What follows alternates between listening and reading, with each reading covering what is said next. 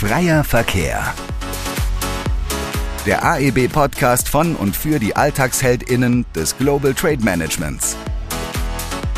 Von der Herstellung der Tabakware bis letztlich zum Verkauf am Tresen ist jederzeit der Status der Ware für die EU-Behörde nachvollziehbar. Dieses Verfahren, das will der Gesetzgeber eben auch überwachen, weil er sicherstellen will, dass seine Erhebungskompetenz für die Verbrauchsteuern nicht unterwandert wird. Man darf natürlich als Unternehmen, als Wirtschaftsbeteiligter nicht davor zurückschrecken, einen solchen Kontakt zur EU-Kommission aufzubauen. Freier Verkehr der AEB-Podcast von und für die AlltagsheldInnen des Global Trade Managements. Heute mit Tabea und Janine. Hi Janine. Ja, hallo Tabea. Willkommen zu unserem neuen Podcast. Genau, schön, dass wir heute mal in der Konstellation als Moderatorinnen unterwegs sind. Das hatten wir ja bis jetzt auch noch nicht. Genau, das erste Mal. Mal schauen, wie es wird. Mit gerade auch einem sehr imposanten Thema. Ähm, unser heutiges Thema vom Podcast ist ja das steuerrelevante Thema im Zusammenhang mit dem Zollprozess. Hört sich ja erstmal auch ein bisschen trocken an, steuerrelevante Zollprozesse, aber wir haben auf jeden Fall nachher einen sehr interessanten Gast, der uns da jede Menge dazu erzählen kann. Ähm, als wir ja ein bisschen im Vorfeld darüber gesprochen haben, was denn so steuerrelevante Zollprozesse sein können, ist uns ja dann auch gekommen, halt soll es ja auch vor allem um Verbrauchssteuer gehen. Das heißt, unser Gast heute, der beschäftigt sich ja viel mit Zigarren und wird uns deshalb da nachher aus seinem Blickfeld ähm, jede Menge Fragen dazu beantworten können, was denn eine Verbrauchssteuer ähm, bei einem Tabakhersteller so für eine Rolle spielt. Genau, da sind wir sehr gespannt drauf, was da alles rumkommt. Ähm, ich glaube auch die ganzen Hintergründe. Und wir haben auch mal kurz überlegt, ob wir schon mal in Berührung mit Tabak, respektive mit Zigarren auch kommen. Mhm. Ich kenne es nur aus meiner Kindheit. Ähm, bei uns in der Schweiz ist das oft so, dass in Hütten, Alphütten oder Skihütten eigentlich immer die Zigarren allgegenwärtig sind, vor allem die krummen, dass man es von daher kennt. In der Schweiz sagt man auch, ich weiß gar nicht, ob unser Gast das weiß, ähm, wir, Stumpe rauchen. Also wir rauchen keine Zigarren, wir sagen Stumpe rauchen. Und ja, von daher ein bisschen groß geworden damit, aber ehrlich gesagt auch nie selber probiert. Äh, immer ein bisschen Respekt davor auch gehabt. Er hat bei uns eben die älteren Herren auch oft, also wo das dann entsprechende zelebriert haben. Okay.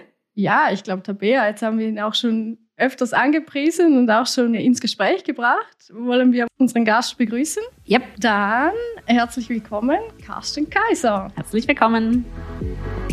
Vom Bäckerlehrling zum Export- und Importverantwortlichen für Millionen von Zigarren und Zigarillos. So könnte man die Karriere von Carsten Kaiser im Schnelldurchlauf beschreiben. Denn als Manager Leaf Department bei Villiger und Söhne ist er heute unter anderem für die reibungslosen Global Trade Prozesse des Tabakwarenproduzenten verantwortlich.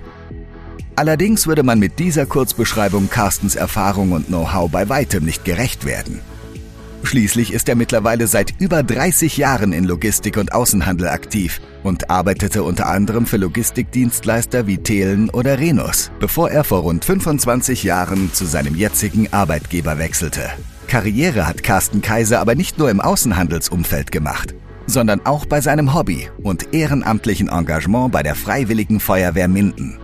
Dort ist er als Kreisausbilder tätig und war zeitweise Mitglied der Kreiseinsatzleitung.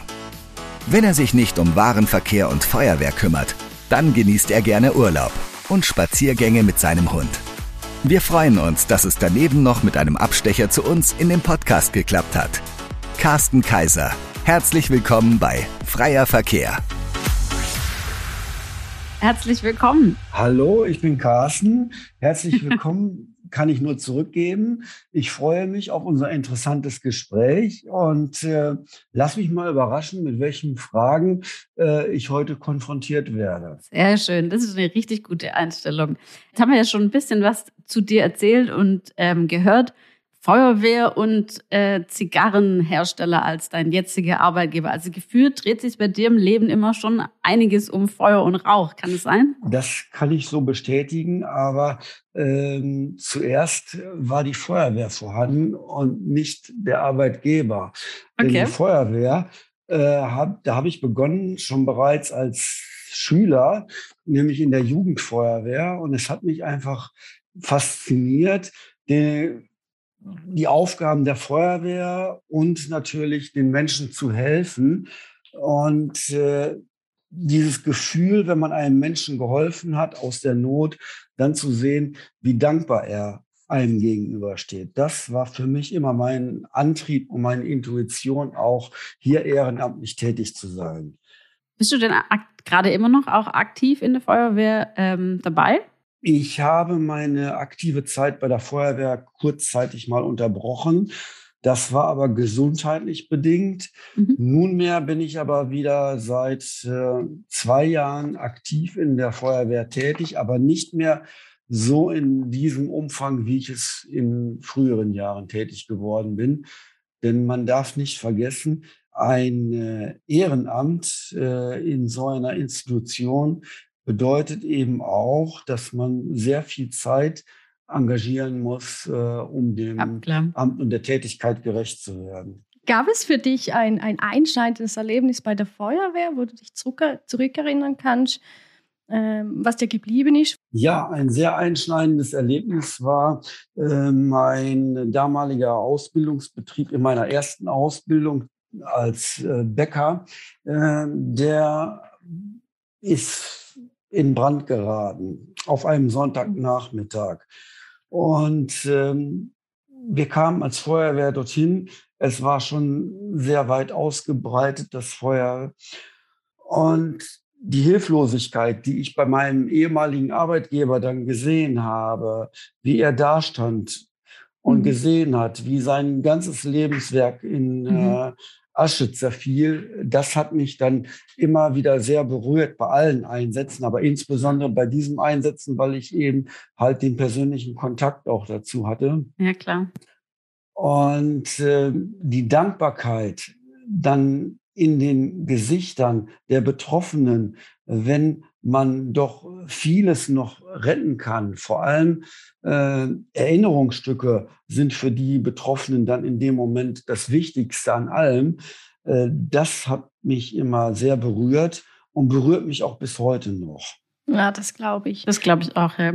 Man nimmt, glaube ich, auch ein bisschen so eine Rolle von einem Care-Team auch ein, oder? Also diese Betreuung von den Leuten, gerade als Feuerwehrmann, wo man an erster Stelle auch ist, ähm, und eben die Leute sieht oder die Emotionen auch sieht, dass man die irgendwo da auch ein bisschen die Leute abholt und ja, beru ja beruhigt vielleicht oder. Äh, das ist richtig und auch äh, sehr wichtig, dass man in solchen Situationen die Leute abholt, äh, weil was ist passiert? Die haben in dem Moment alles verloren.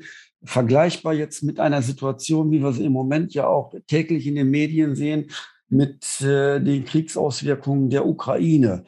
Die Leute kommen auch an der Grenze an mit nichts in der Hand und äh, mhm. warten nur darauf, dass äh, denen Hilfe zuteil wird. Ja, das mhm. kann ich mir gut vorstellen. Ja. Ja, ich glaube, das darf man auch nicht unterschätzen. Diese erste Hilfe, sage ich jetzt mal, gerade in so Extremsituationen. Es sind halt keine Alltagssituationen, dass man da weiß, wie mit umgehen. Also Hut ab. Also ja großen Respekt vor. Ja, sollte man auch haben, aber es gibt ja auch noch äh, vielfältige andere Ehrenämter und die darf man auch an dieser Stelle nicht unberücksichtigt lassen. Die sind genauso wichtig. Klar, ja. Absolut, absolut. Kommen wir jetzt mal vielleicht von dem Privaten ein bisschen mehr zu deinem professionellen und beruflichen Aufgaben, was du so neben der Feuerwehr noch machst. Ähm, da hatten wir jetzt ja gehört, du arbeitest bei einem Tabakhersteller. Das heißt, natürlich muss die Frage jetzt auch kommen, bist du Raucher? Muss man Raucher sein, um bei einem Tabakhersteller arbeiten zu können? Ich habe diese Frage schon oft genug gehört und die habe ich dann immer in der Form beantwortet und gesagt, äh, wenn man in einer Brauerei arbeitet, muss man auch nicht unbedingt zum Biertrinker geworden sein. Das stimmt natürlich. Ja, das ist ein fairer Punkt. Gute Antwort, ja. Sehr gute Antwort, ja. ja. Sehr diplomatisch. Ja.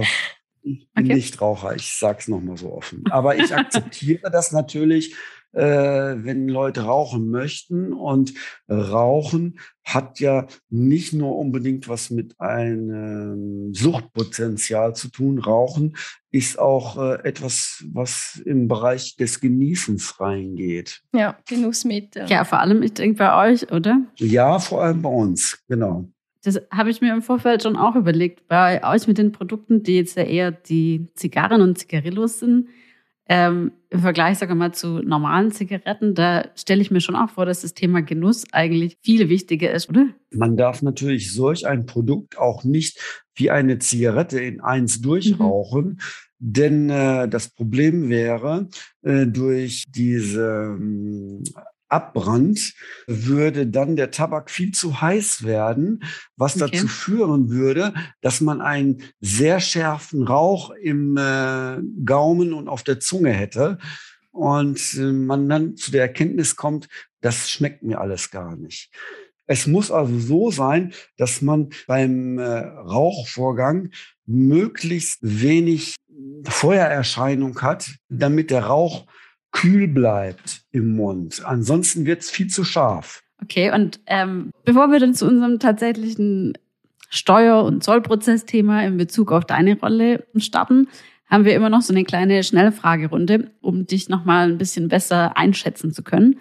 Das heißt, wir geben dir zwei Bereiche vor und du solltest ohne groß zu überlegen einfach schnell entscheiden, was für dich eher zutrifft. Und Janine, du darfst starten. Dann sehr gern. Erster Punkt wäre Logik oder Bauchgefühl? In meinem Job habe ich täglich Situationen, äh, wo ich entscheiden muss, was ich jetzt mache. Basis dieser Entscheidung soll immer sein, dass ich alle rechtlichen Einschränkungen, alle Gesetzmäßigkeiten einhalte, um dann eine nachgeschaltete Prüfung, sei es seitens durch Zoll oder Wirtschaftsprüfer, konform zu werden.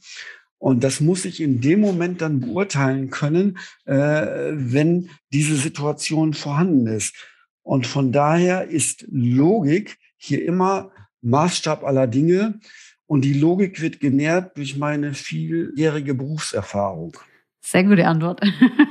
Was ist für dich eher relevant, ein Podcast oder ein Fachmagazin? Also ein Podcast ist immer gut. Man kann neue Informationen aufnehmen. Aber äh, mehr Input bekomme ich durch ein Fachmagazin, weil da detaillierter die Situation und die Informationen vorhanden sind. Ähm, dann Import oder Export? Import.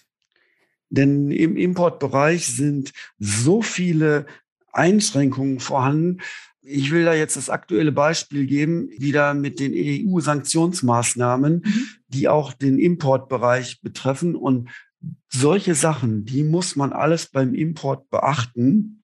Da ist es vom Aufwand Export nicht so groß wie im Vergleich zum Import. Okay, also lieber das Komplizierte. Mhm. Lieber das Komplizierte, genau. Okay, dann äh, Homeoffice oder lieber im Büro?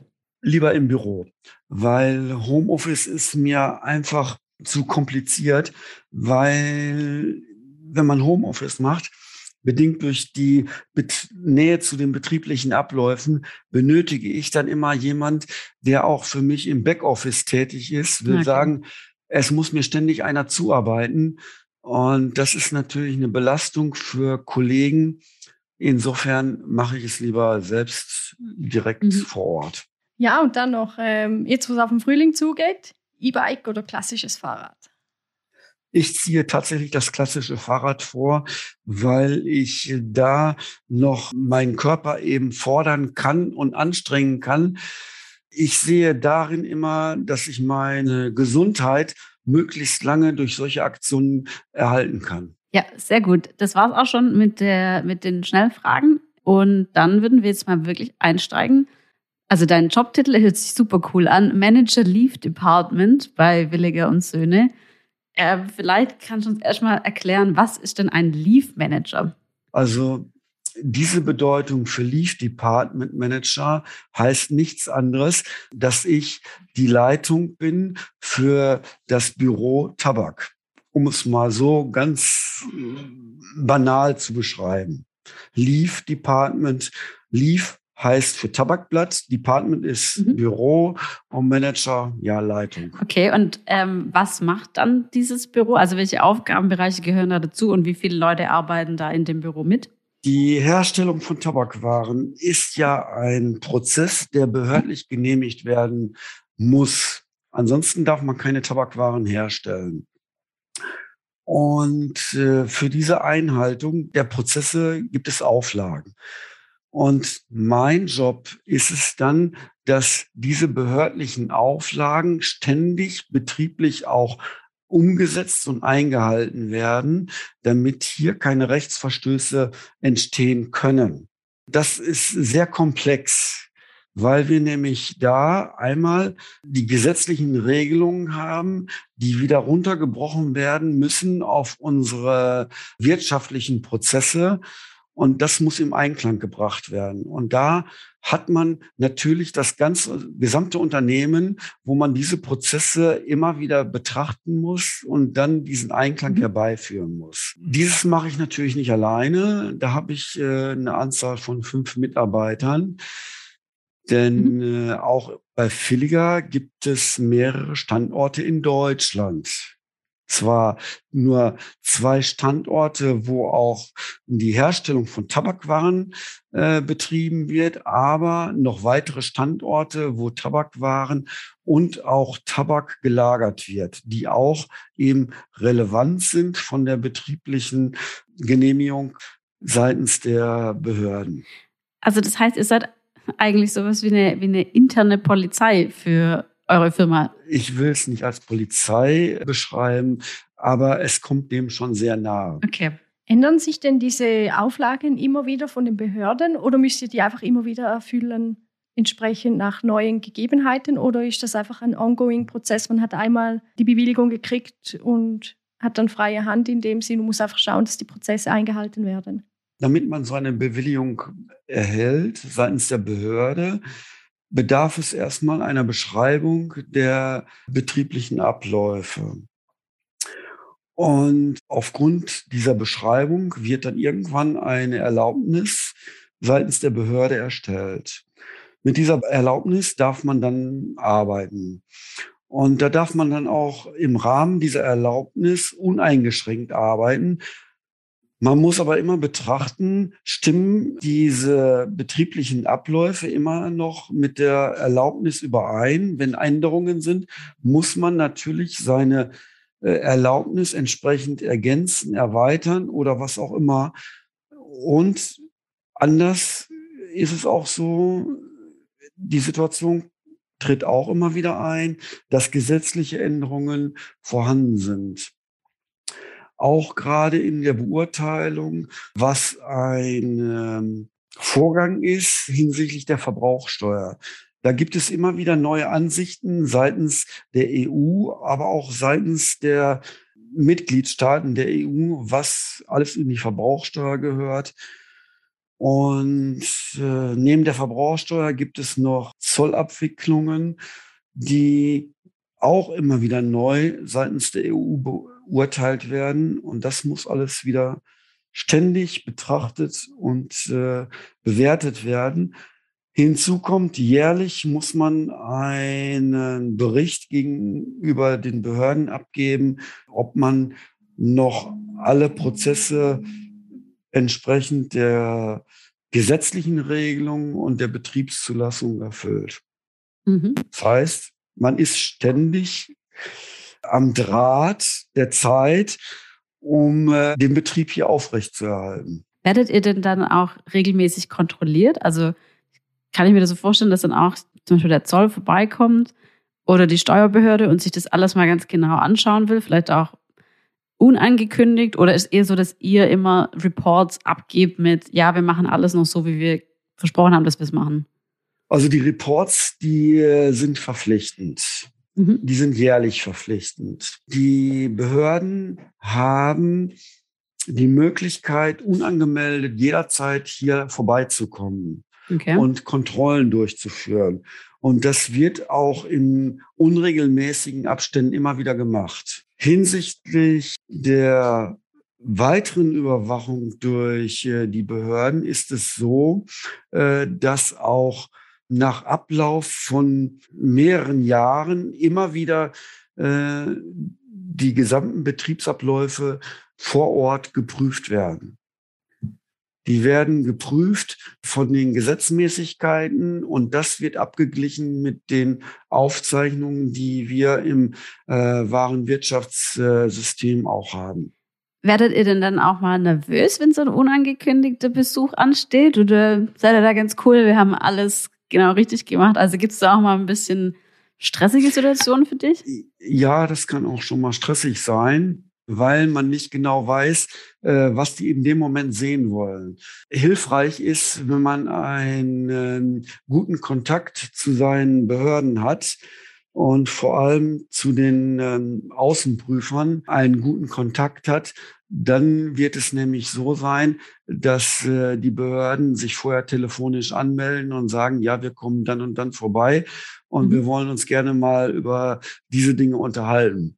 Und das hat bisher immer reibungslos funktioniert. Sehr gut, super. Wie ist denn das Thema Zoll und Global Trade? Ist das äh, eher ein ein Unterthema bei euch oder ist das schon auch ein Vollzeitjob in dem Sinn? Das ist auch ein ständiges Thema. Mhm. Weil wir sind ja ein internationales Unternehmen und gerade die Rohstoffe, die wir benötigen, nämlich den Tabak, der wird weltweit eingekauft und von daher ist es alleine durch die Materialien, die wir benötigen, schon gegeben, dass wir Global Trade betreiben. Und äh, ich immer für die Einkäufe von Tabak und anderen Waren, die weltweit eingekauft werden, der Ansprechpartner bin, der erste Ansprechpartner, wie irgendwelche Sachen abzuwickeln sind. Das ist der Bereich Beschaffung, aber auch der Bereich äh, Vertrieb ist es so, dass wir weltweit unsere Waren verkaufen und es da immer wieder Forderungen seitens des Vertriebes auch geben sind. Wie machen wir das denn in dem Land, wo wir das jetzt verkaufen wollen? Können wir da unsere Waren auch zollfrei anliefern? Oder gibt es da Hemmnisse, die wir beachten müssen? Und äh, da muss ich dann immer sehr ins Detail steigen, um dann fachlich qualifizierte Aussagen zu geben. Das heißt ja eigentlich, du musst dich dann wirklich mit jedem einzelnen Land, wo ihr auch die Produkte wieder vertreiben wollt, im Detail beschäftigen, wie bei denen die Gesetze aussehen. Das ist so, ja. Und wenn ich es richtig verstehe, im Import wie im Export, also wo ihr die Ware, die Rohstoffe einkauft, wie auch da, wo ihr hinliefert. Auch das ist so, ja. Also ein ganz schön umfangreiches Fachwissen auf jeden Fall. Das sind die 30 Jahre Erfahrung, die ich mitbringe.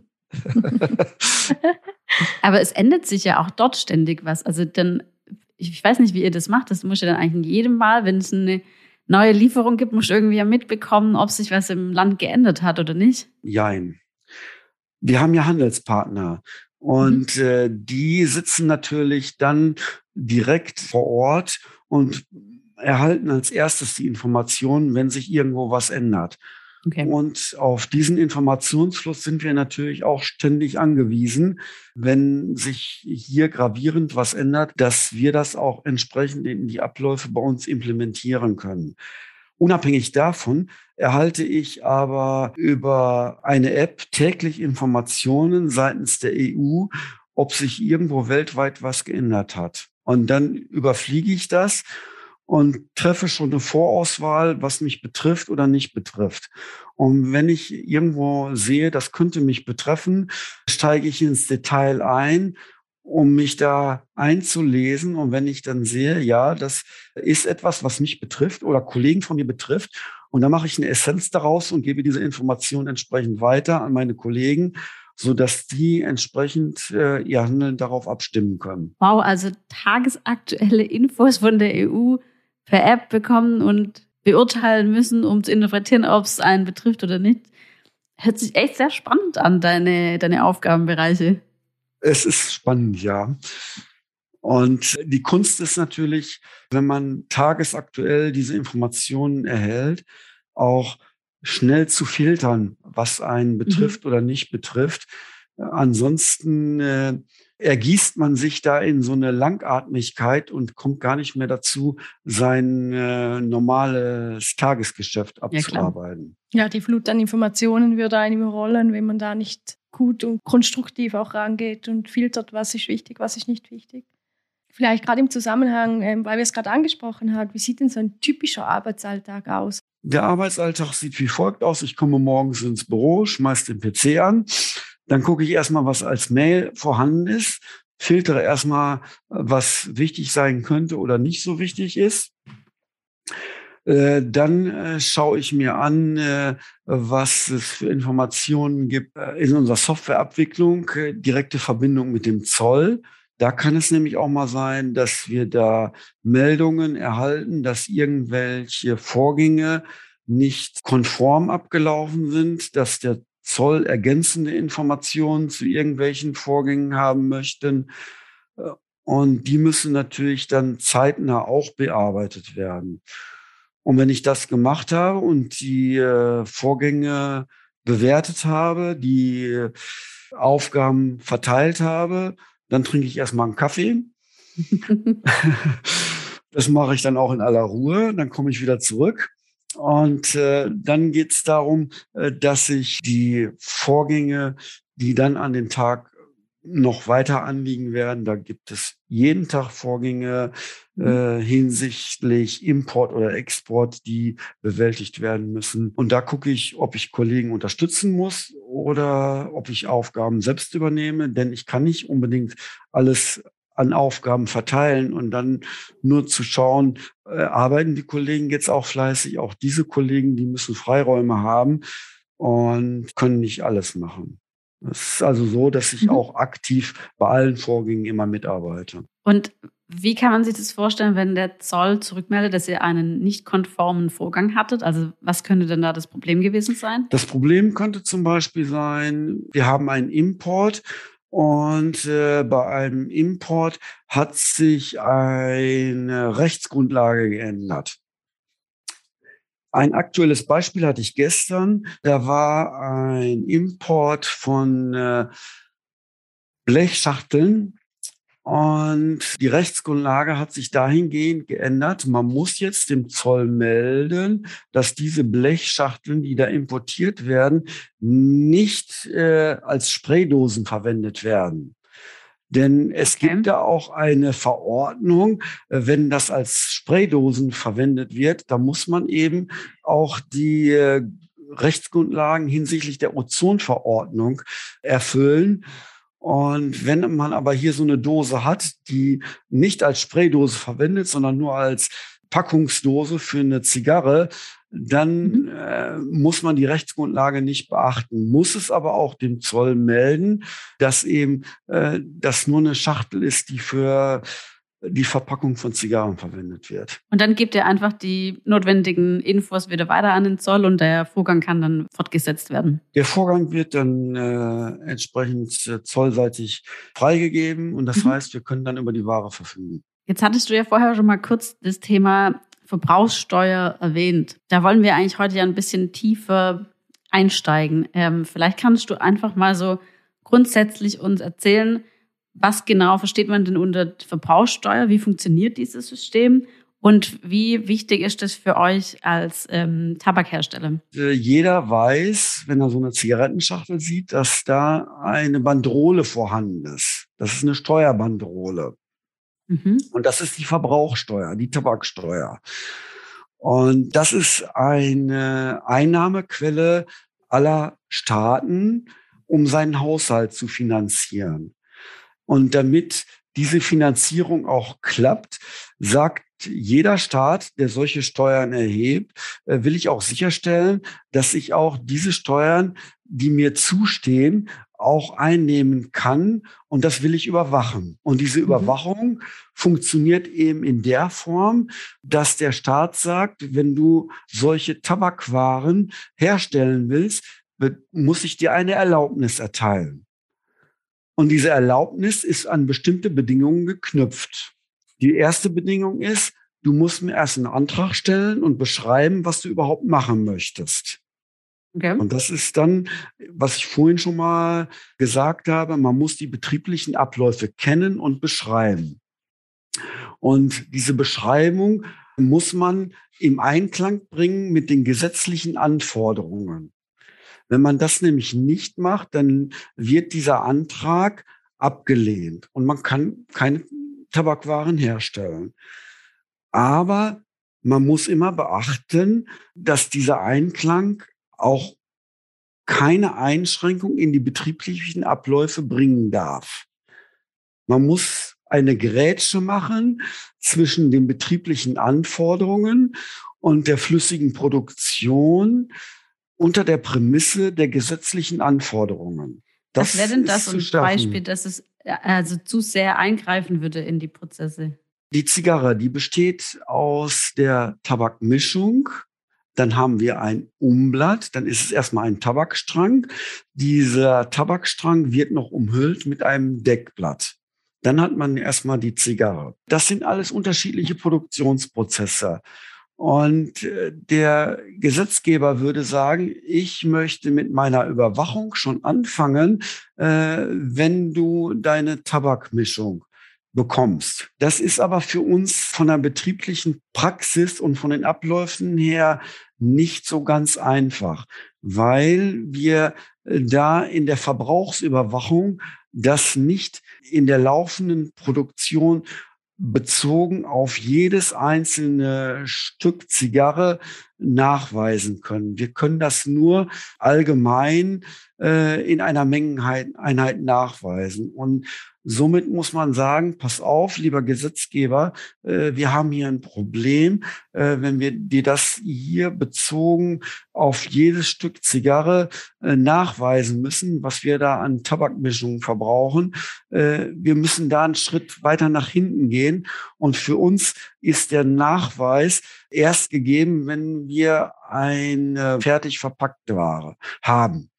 Dann mhm. haben wir eine Schachtel, die ist für uns zählbar und da passiert nichts mehr. Und alles, was vorher ist, das ist ein schwimmender Produktionsprozess, wo wir immer Unwägbarkeiten haben. Und wir wollen nicht in den Konflikt kommen, dass wir dir ständig sagen müssen, hier haben wir äh, ein Problem gehabt, wir haben da mehr Ware verbraucht oder wir haben mehr, weniger Ware verbraucht. Und äh, für dich das intransparent wird, lieber Gesetzgeber. Deshalb müssen wir sagen, da ist es für uns erst klar transparent. Ab diesem Zeitpunkt kannst du für dich die Überwachung machen und da haben wir auch nichts gegen. Und das muss man plausibel beschreiben, warum diese Probleme mhm. da sind, damit der, äh, die Behörde, der Gesetzgeber dem auch folgen kann und auch aus seiner Sicht dann sagen kann, ja, da bin ich mit dir übereinstimmt, so kann ich dir genehmigen. Und da hat man dann eben auch eine Basis geschaffen äh, für spätere zollseitige Prüfungen, wo man dann von der Behörde einsteigt und sagt, so jetzt zeig mir mal, was hast du alles an Zigarren verpackt und äh, wie kann ich das in deinem wahren Wirtschaftssystem wiederfinden? Mhm. Da gibt es dann eben auch da keinen Erklärungsbedarf. Man schafft sich da als Unternehmen eine gewisse Sicherheit. Das heißt auch, der Gesetzgeber akzeptiert sowas dann auch, wenn man es gut begründen kann. Wenn man es gut begründen kann, akzeptiert er das. Ansonsten sagt er, hier ist das Gesetz mhm. und dann musst du das von null an so befolgen. Ist okay. aber nicht möglich, weil im laufenden Produktionsablauf hat man nämlich immer mal wieder Produktionsausschuss, den man sonst den Behörden gegenüber nachweisen muss. Und im Einzelfällen bedarf es dann auch der Beteiligung der Außenprüfung. Das heißt, die Außenprüfung würde dann hier ins Unternehmen hineinkommen. Man muss den Produktionsausschuss zeigen und der darf dann nur im Beisein der Außenprüfung vernichtet werden. Ui, das hört sich aber sehr kompliziert an. Widerspricht dem flüssigen Produktionsdurchlauf, Klar. ja. Sowas kann man ja auch, ähm, ich sage jetzt mal, Software unterstützt machen, gerade so auf EMCS abzuzielen. Wie weit kann euch da eine Software unterstützen oder wie weit ist sowas auch hilfreich, da abzubilden oder muss man vielleicht sogar auch abbilden? EMCS-Verfahren äh, erfolgt erst dann, wenn äh, eine fertige Ware das Haus verlässt. Also wenn wir in den Verkaufsprozess einsteigen. Nicht innerhalb von Deutschland, weil da ist es zwingend erforderlich, dass wir ein Steuerzeichen an der Schachtel haben. Das ist ja das, was. Also muss man eigentlich hier den internationalen Bereich vom So nationalen mhm, trennen. Ja, so ist es. Und hier muss man zwingend auf äh, Software zurückgreifen. Ansonsten würde das nämlich gar nicht mehr funktionieren, das ganze System, weil äh, es ist so, wenn man äh, international Ware dann verschicken will, ist das sofort unter der Kontrolle der Behörde. Und wenn man da keine Unterstützung von der Software hätte, müsste man hier Papierverfahren wählen, würde bedeuten, man müsste wie in alten Zeiten mit einer Schreibmaschine so ein Papier ausfüllen, das EMCS, papiermäßig, müsste dann aber, bevor man es verschicken will, zur Behörde, die Behörde müsste das dann äh, bestätigen und äh, erst mit der Bestätigung dürfte man dann die Ware verschicken. Und das äh, ist natürlich vom Zeitablauf gar nicht möglich. Zum einen, weil die Behörde nur bestimmte äh, Öffnungszeiten hat und zum anderen, äh, seit zwei Jahren haben wir äh, das bekannte Corona-Problem. Die möchten natürlich auch gar keinen Publikumsverkehr mehr haben. Klar. Mhm. Vielleicht nur ganz kurz noch ähm, für die Zuhörer vielleicht auch abzuholen, wo mit EMCS noch nicht so in Berührung waren. Ähm, EMCS steht für Excise Movement and Control System, also auf gut Deutsch Beförderungs- und Kontrollsystem für verbrauchssteuerpflichtige Waren, weil wir jetzt da gerade schon mit den Abkürzungen um uns geworfen haben. Aber wichtig ist eben, äh, was du auch schon gerade gesagt hast, was heißt das denn EMCS? Dass das eben ein äh, Verfahren ist zur Überwachung der Beförderung von verbrauchssteuerlichen Waren. Und dieses Verfahren, das will der Gesetzgeber eben auch äh, überwachen, weil er sicherstellen will, dass seine Erhebungskompetenz für die Verbrauchsteuern nicht dadurch unterwandert wird. Wie, also in, in welcher Art und Weise nutzt ihr das EMCS-System dann bei euch in der, in der Firma? Das EMCS-System äh, benutzen wir sowohl im Wareneingang als auch im Warenausgang. Mhm. Es ist so, dass wir auch Ware, die bereits verbrauchsteuerpflichtig ist, zukaufen.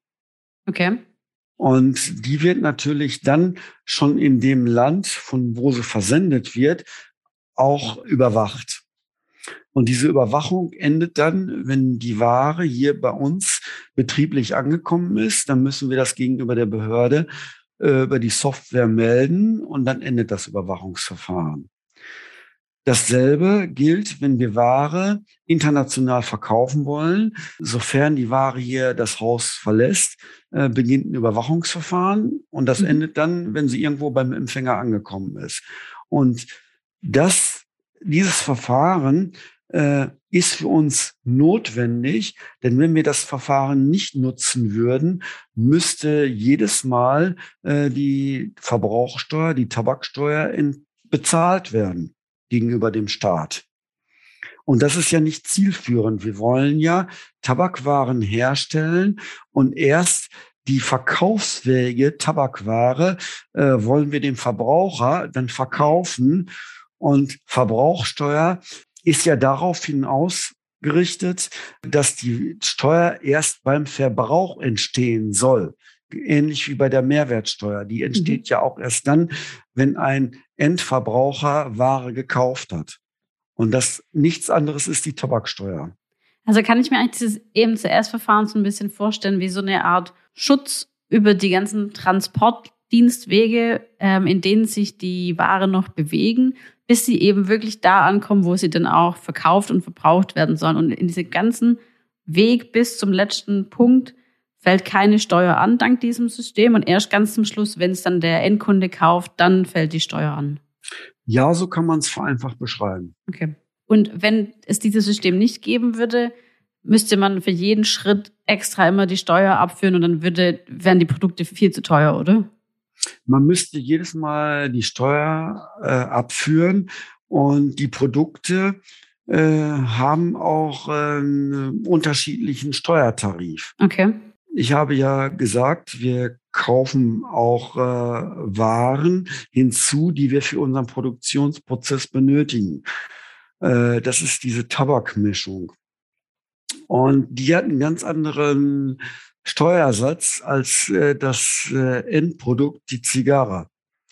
Und das würde bedeuten, man muss dann für alle Waren, die man entlang der Produktionskette hat, immer wieder neu äh, die Verbrauchsteuer bezahlen. Und äh, damit sich das Endprodukt, die Zigarre, im Verkauf noch lohnt, müsste man immer äh, diese gesamte Steuer, die man bereits bezahlt hat, auch auf das Endprodukt umschlagen. Und dann hätten wir die Situation, dass das für den Raucher uninteressant wäre und keiner mehr rauchen möchte. Wie sieht es bei euch mit der Rückverfolgbarkeit aus von den Produkten? Gibt es da gewisse Regeln? Müsste das entsprechend die ganze Wertschöpfungskette äh, verfolgen können? Äh, da sind wir nicht mehr unbedingt im System der Verbrauchsteuer. Aber eine Rückverfolgbarkeit müssen wir aufgrund der gesetzlichen Anforderungen auch machen. Die müssen wir jetzt schon machen innerhalb des Produktionsablaufes.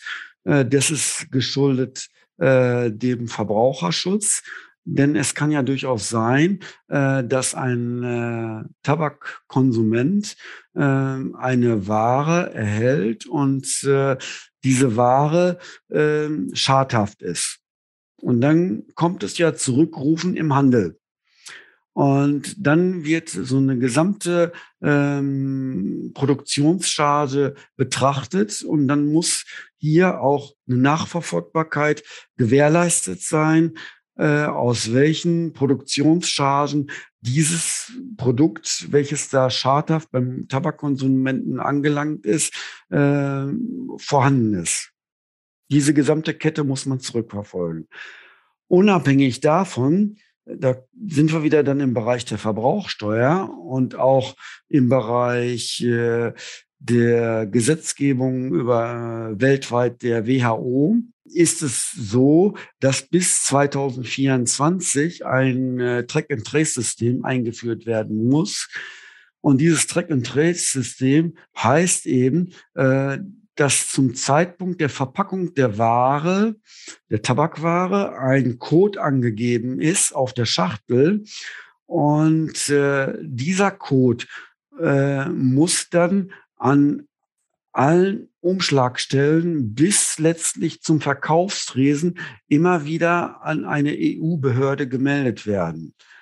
Und dieses System besagt eben, von der Herstellung der Tabakware bis letztlich zum Verkauf am Tresen äh, ist jederzeit äh, der Status der Ware für die EU-Behörde nachvollziehbar hinsichtlich Menge, mhm. Preis und äh, ob eine Tabaksteuer entrichtet wurde. Aber du hast jetzt gerade gesagt, bis 2024 muss das System eingerichtet werden. Wie weit, wie weit sind, sind denn die da so? Die Unternehmen sind schon äh, relativ weit. Die okay. Zigarettenindustrie hat das schon komplett umgesetzt. Die Zigarrenindustrie äh, hat äh, noch eine Schonzeit bis 2024 bekommen, ist mhm. dem geschuldet, weil die Produktionsabläufe viel aufwendiger sind in der Zigarrenindustrie im Vergleich zur Zigarettenindustrie. Mhm. Und natürlich ist es auch so, äh, dass die Technik, äh, die maschinelle Technik und die Softwaretechnik äh, natürlich auch erstmal in der Zigarrenindustrie entsprechend zur Verfügung stehen muss, damit auch eine Umsetzbarkeit gegeben ist. Und okay. diese Maschinenbauer von der technischen Seite, die sind auch sehr rar gestreut die mussten sich natürlich auch erstmal mit den gesetzlichen Anforderungen vertraut machen, damit diese Technik maschinenseitig überhaupt erstmal zur Verfügung gestellt werden kann. Und das ist jetzt teilweise schon möglich. Aber damit es vollumfänglich möglich ist, bedarf es eben dieser Übergangszeit bis 2024. Aber auf gutem Weg dorthin. Wir sind auf gutem Weg dorthin, ja. es ist natürlich andererseits auch so, die finanzielle Leistungsfähigkeit der Unternehmen zur Umsetzung äh, muss der Gesetzgeber natürlich auch berücksichtigen. Er kann nicht sagen, ihr müsst das jetzt äh, bis dann und dann umgesetzt haben, mhm. ohne mhm, dass die Unternehmen die finanziellen Ressourcen bis zu diesem Zeitpunkt zur Verfügung haben. Und ja, äh, das ist dann eben auch immer dieses wechselseitige Arrangement äh, hinsichtlich des Gesetzgebers zu den Unternehmen, dass da diese Übergangszeiten gewährt werden. Wie sieht denn das Steuerthema in Bestandsführung aus? Habt ihr da Fertigwarenlager, die ihr da entsprechend auch äh, eine gewisse Bestandsführung oder Steuerführung haben müsst? Aufgrund der Einschränkungen der Lieferkettenproblematik haben wir natürlich auch hier in allen Bereichen unsere Zwischenbestände entsprechend von der Bestandssituation hoch angesetzt. Und dafür interessiert sich die Behörde sehr stark, will ja, ich mal sagen. Ja. Weil das schon eben eine Ware ist, die auch mit einer Steuer behaftet ist, sofern eine Fehlmenge entsteht. Wenn eine Fehlmenge entsteht, was passiert dann? Eine Fehlmenge, die kann entstehen, wenn man einen betrieblichen Verlust hat. Die kann entstehen okay. dadurch, dass eben falsche Buchungen gemacht wurden im wahren Wirtschaftssystem, die dann zum Zeitpunkt der Inventur nicht dazu führen, dass dann der Buchungsbestand mit dem Ist-Bestand übereinstimmt mhm. ist. Und dieser Vergleich, den müssen wir jedes Jahr äh, den Behörden melden. Und wenn der Buchbestand abweichend ist zu dem Ist-Bestand, dann bedarf es Erklärungen, die immer mit einer Steuernachzahlung behaftet sind. Das heißt also, eine korrekte Inventur ist für euch sehr, sehr wichtig. Die ist sehr wichtig, ja. Und man kann, nee, nicht man kann, man muss im Laufe des Jahres darauf hinwirken, dass die gesamten äh, Produktionsprozesse in Verbindung mit den Buchungsprozessen vom wahren Wirtschaftssystem dahin führen, dass der Buchungsbestand äh, zum Ist-Bestand übereinstimmt. Jetzt haben wir gehört, dass ihr zum Beispiel in Bünde und in Waldshut eine rollende Inventur oder respektive eine permanente Inventur äh, eingestellt habt. Ähm, gibt es Gründe dafür? Also die Gründe äh, sind vorhanden. Ansonsten hätten wir das nicht eingeführt. Und zwar eine Inventur bedeutet von der Rechtsgrundlage, der Betrieb ruht. Das heißt, es darf kein Wareneingang erfolgen, es darf kein Warenausgang erfolgen. Wareneingang wäre noch nicht mal das Schlimmste. Das kann man ja hinsichtlich mit seinen Warenströmen entsprechend abstimmen, dass zu dem Zeitpunkt kein Wareneingang stattfindet. Aber im Warenausgang ist das schon ein Problem, weil unsere Vertriebspartner interessiert es nicht unbedingt, wann wir eine Inventur machen. Die möchten äh, eine Warenlieferung ziemlich zeitnah zu ihrer Bestellung haben. Klar.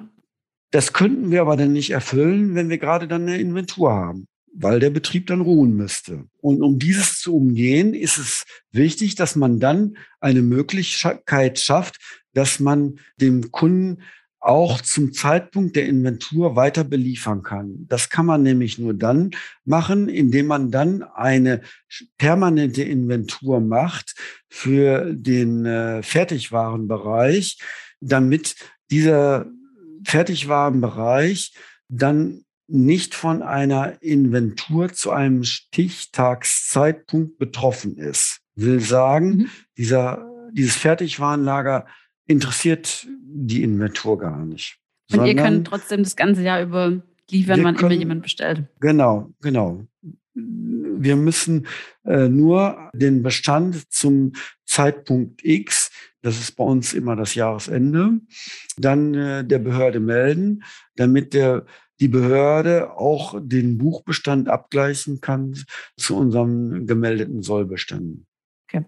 Aber wir sind eben dann in dem Bereich befreit von einer Liefereinschränkung an unseren Kunden. Hört sich schon sehr vorteilhaft an, an für euch der, der Prozess mit der permanenten Inventur, oder? Das ist, ist ein klarer Vorteil, ja. Ansonsten könnten wir über mehrere Tage keine Belieferung an die Kunden durchführen. Und das kann man sich in den heutigen Situationen, äh, wo der Einzelhandel keine große Bevorratung in den einzelnen äh, Warenhäusern durchführt, nicht mehr erlauben. Mhm. Es ist ja im Einzelhandel quasi ein Nachschub jeden Tag erforderlich, weil die keine Vorratshaltung haben. Vorher hattest du ja erklärt, was das EMCS-System bedeutet und dass es euch hilft, dass keine Steuern anfallen, bis es beim Endkunden ankommt. Aber wir hatten ja verstanden, dass es eigentlich nur ein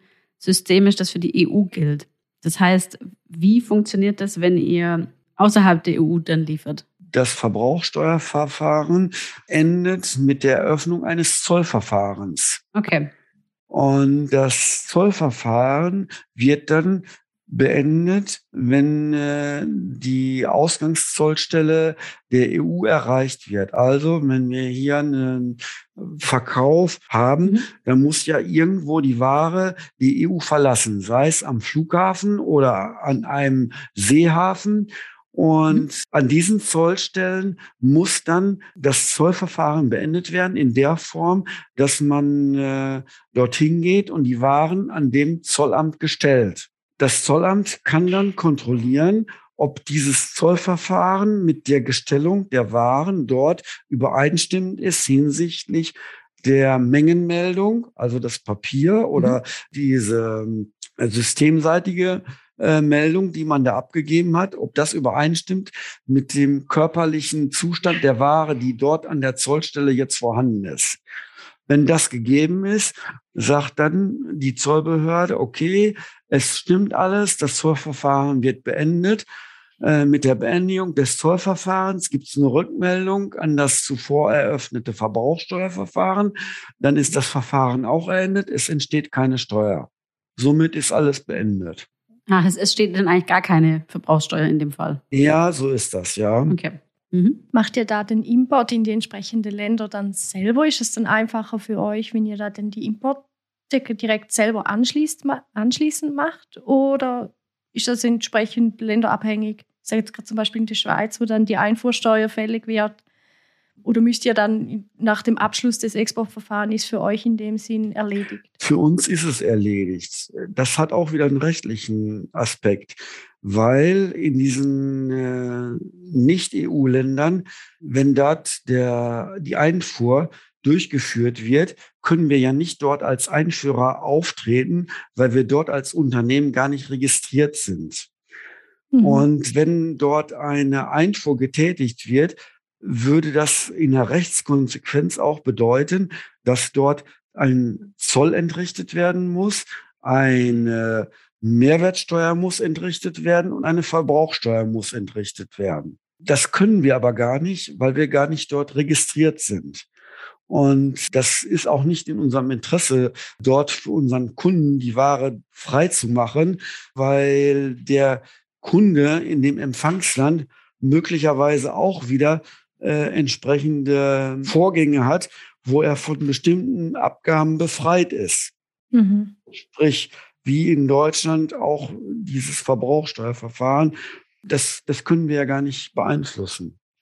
Und ich bleibe nochmal bei dem rechtlichen Aspekt. Wenn wir das nämlich äh, in dem betreffenden Land alles rechtlich äh, abwickeln würden, würde das bedeuten, dass wir in dem Land einen Verkauf innerhalb des Landes haben.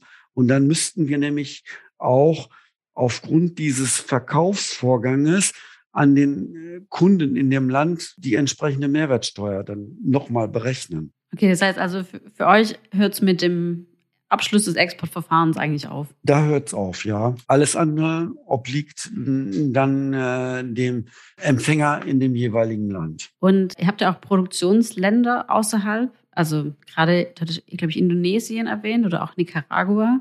Warst du eigentlich schon mal selber irgendwo vor Ort in diesen äh, Anbaugebieten? Nein, war ich noch nicht. Hätte mich jetzt auch mal interessiert, wie oft man denn das so als Mitarbeiter mal vorbeischauen kann und sich das mal ganz vor Ort angucken kann. Das kann man sicherlich, aber ist jetzt nicht unbedingt so mein Interesse, äh, okay. dorthin zu gehen. Das Einzige, wo ich schon war, äh, natürlich in unserem Betrieb in äh, Waldshutingen, mhm. aber auch in unserem anderen Betrieb in der Schweiz und bei unseren Zulieferanten innerhalb der EU. Da war ich auch schon in den Werken. Okay. Was siehst du denn so aktuell als die größte Herausforderung, die euch in nächster Zeit treffen wird? Die größte Herausforderung, die uns treffen wird, ist das Track- und Trace-System, dass wir das systemseitig von der IT erfüllen können und maschinenseitig und natürlich auch die globalen Veränderungen, die Freihandelsabkommen, die weltweit irgendwo immer wieder geschlossen werden, die uns direkt auch betreffen können, was mhm. unter Umständen dazu führen kann, dass bestimmte Waren, die jetzt für uns aufgrund der Freihandelsabkommen, der Zollvergünstigungen für uns noch interessant sind, dann aber nicht mehr interessant sein können aufgrund der globalen Veränderungen, der Zusammenschlüsse, die sich da politisch da schon mal ergeben mhm. können.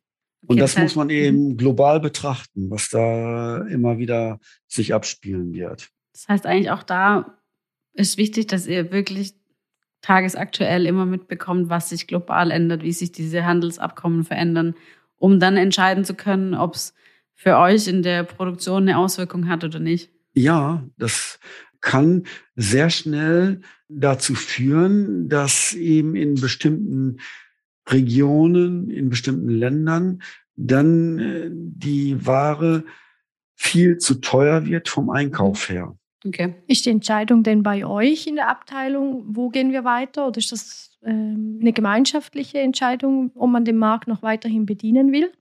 Von der Beschaffungsseite her ist es so, man muss betrachten, lohnt es sich noch, eben aus den äh, Vorgängen heraus, die ich vorhin auch schon mal beschrieben habe, ist noch eine Zollvergünstigung vorhanden oder verteuert sich die Ware in dem Bereich, in dem Land so, äh, dass es sich für uns nicht mehr lohnt. Und da komme ich dann ins Spiel und versorge hier die Geschäftsleitung mit entsprechenden Informationen, damit die für sich eine strategische Bewertung abgeben können und entsprechend äh, sich darauf einstellen, äh, was für uns als Unternehmen sinnvoll erscheint, wie man sich da weiter aufstellen möchte. Du hast jetzt ja vorher auch kurz erwähnt bei Track and Trace ähm, die wichtigste Herausforderung und auch von eurer Seite, wie ihr das IT-seitig umsetzen könnt. Wie seid ihr denn da aufgestellt? Also wie wichtig ist für euch die eine eigene IT-Abteilung, die auch sich da ständig neuen Herausforderungen stellt oder wie, wie geht ihr damit um? Also eine eigene IT-Abteilung ist sehr wichtig. Ohne die könnten wir gar nicht arbeiten, mhm. weil die Abläufe, die gesamte Produktion wird auch immer mehr digitalisiert. Im Produktionsablauf wird es künftig auch so sein, dass automatische Meldungen von den Maschinen an äh, unser Wirtschaftssystem kommen, die dann dazu führen, dass äh, Bestandsveränderungen, Bestandsverbräuche erfolgen in unserem Wirtschaftssystem bezüglich des Track- und Trace-Systems. Das ist so komplex. Da äh, ist, sind so viele Meldeprozesse erforderlich, dass wir ein funktionierendes IT-Konstrukt haben müssen. Ansonsten würden wir ganz schnell in eine Situation kommen, dass wir nicht mehr Ware ausliefern könnten. Mhm. Denn nur durch ein funktionierendes IT-Management können künftig gesetzliche Anforderungen erfüllt werden. Wie sieht es denn mit den Kontakten zum Zoll und der Behörde aus? Habt ihr da direkt, also gerade von den Bewilligungen haben wir es ja gehört, aber habt ihr da viel und oft direkt Kontakt zu denen? Ist da auch eine gute Beziehung wichtig? Ja, das ist äh, sehr wichtig, dass man sich gegenseitig kennt und äh, da eine gute Beziehung zueinander hat. Das ist vom Gesetzgeber nicht immer unbedingt äh, erwünscht, aber es ist, er hat erkannt, dass das auch für sein Management wichtig ist, um da eine Sicherheitseinschätzung hinsichtlich der Beurteilung von Unternehmen zu geben. Und von den Kontakten ist es so, dass ich auch bei bestimmten Vorgängen sogar direkt an äh,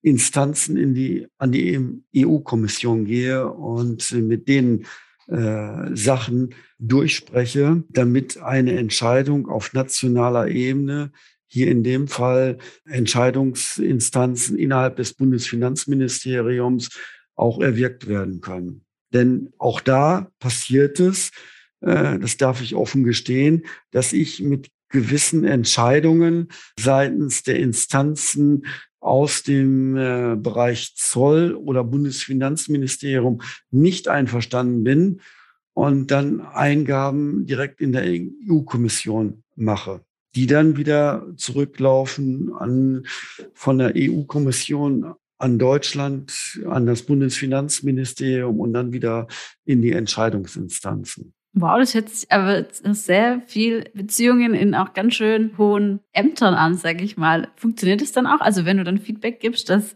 irgendeine Entscheidung nicht so praktikabel umsetzbar ist, wird die dann auch geändert? Also hören die auf dich? Ich habe es tatsächlich schon mal in zwei Fällen erreicht äh, bei der EU-Kommission, mhm. dass die nach langen Diskussionen entsprechend meinen Wünschen gefolgt sind und dann in abgeschwächter Version einen Erlass äh, ausgegeben haben, der dann national auch umgesetzt wurde. Sehr cool. Das stelle ich mir mal als richtiges Erfolgserlebnis vor.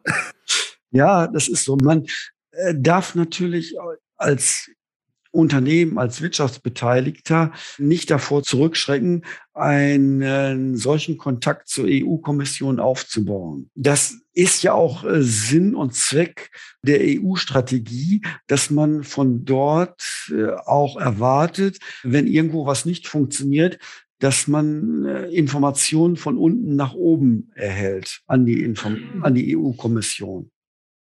Und die EU-Kommission macht es ja auch in vielen anderen Bereichen so, wenn die nicht sicher sind, ob ein äh, Entwurf umsetzbar ist, dann holen sie sich Beratung aus der Industrie.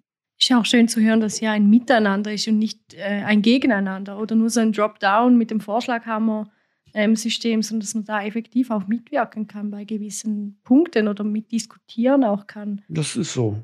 Also das empfinde ich auch als sehr bereichernd aus dem Konstrukt EU. Ob das immer erfolgreich ist, ist ja eine andere Sache. Aber äh, man hat eben die Option, dass man über solche Sachen eben mitwirken kann. Aber man wird angehört und das ist ja schon mal ein gutes Statement. Ähm, vielleicht, wir haben es vorhin schon mal von dir ähm, angeschnitten oder gehört ähm, bezüglich Corona, Rohstoffeinkauf, ähm, dass das bei euch einen Effekt hatte. Ja, wie, wie, war das so für euch jetzt auch die, die letzten zwei Jahre? Hat das einen großen Impact auch bei euch? Ja, das hat es. In der, die Frage kann ich eindeutig so beantworten. Und war es bisher so, dass wir äh, von Transitzeiten Schiffe aus Asien einen Durchlauf hatten von ein bis maximal zwei Monaten aus Indonesien zum Beispiel. So sind wir durch Corona mittlerweile bei vier bis fünf Monaten angelangt. Und äh, das führt natürlich dazu, dass man aufgrund dieser Verlängerung der Schiffszeiten, der Transitzeiten, äh, eine entsprechende betriebliche Zwischenbevorratung haben muss, damit kein Auslauf der Materialien vorhanden ist und man hier in Europa die Mitarbeiter nach Hause schicken kann, weil mhm. nichts mehr da ist, weil man nicht mehr produzieren kann.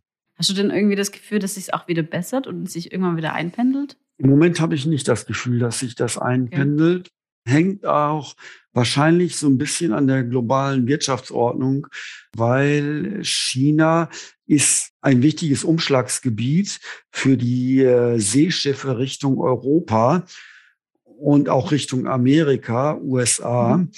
Und äh, China möchte so eine Gewicht, gewisse Vormachtstellung weltweit äh, mittlerweile für sich beanspruchen.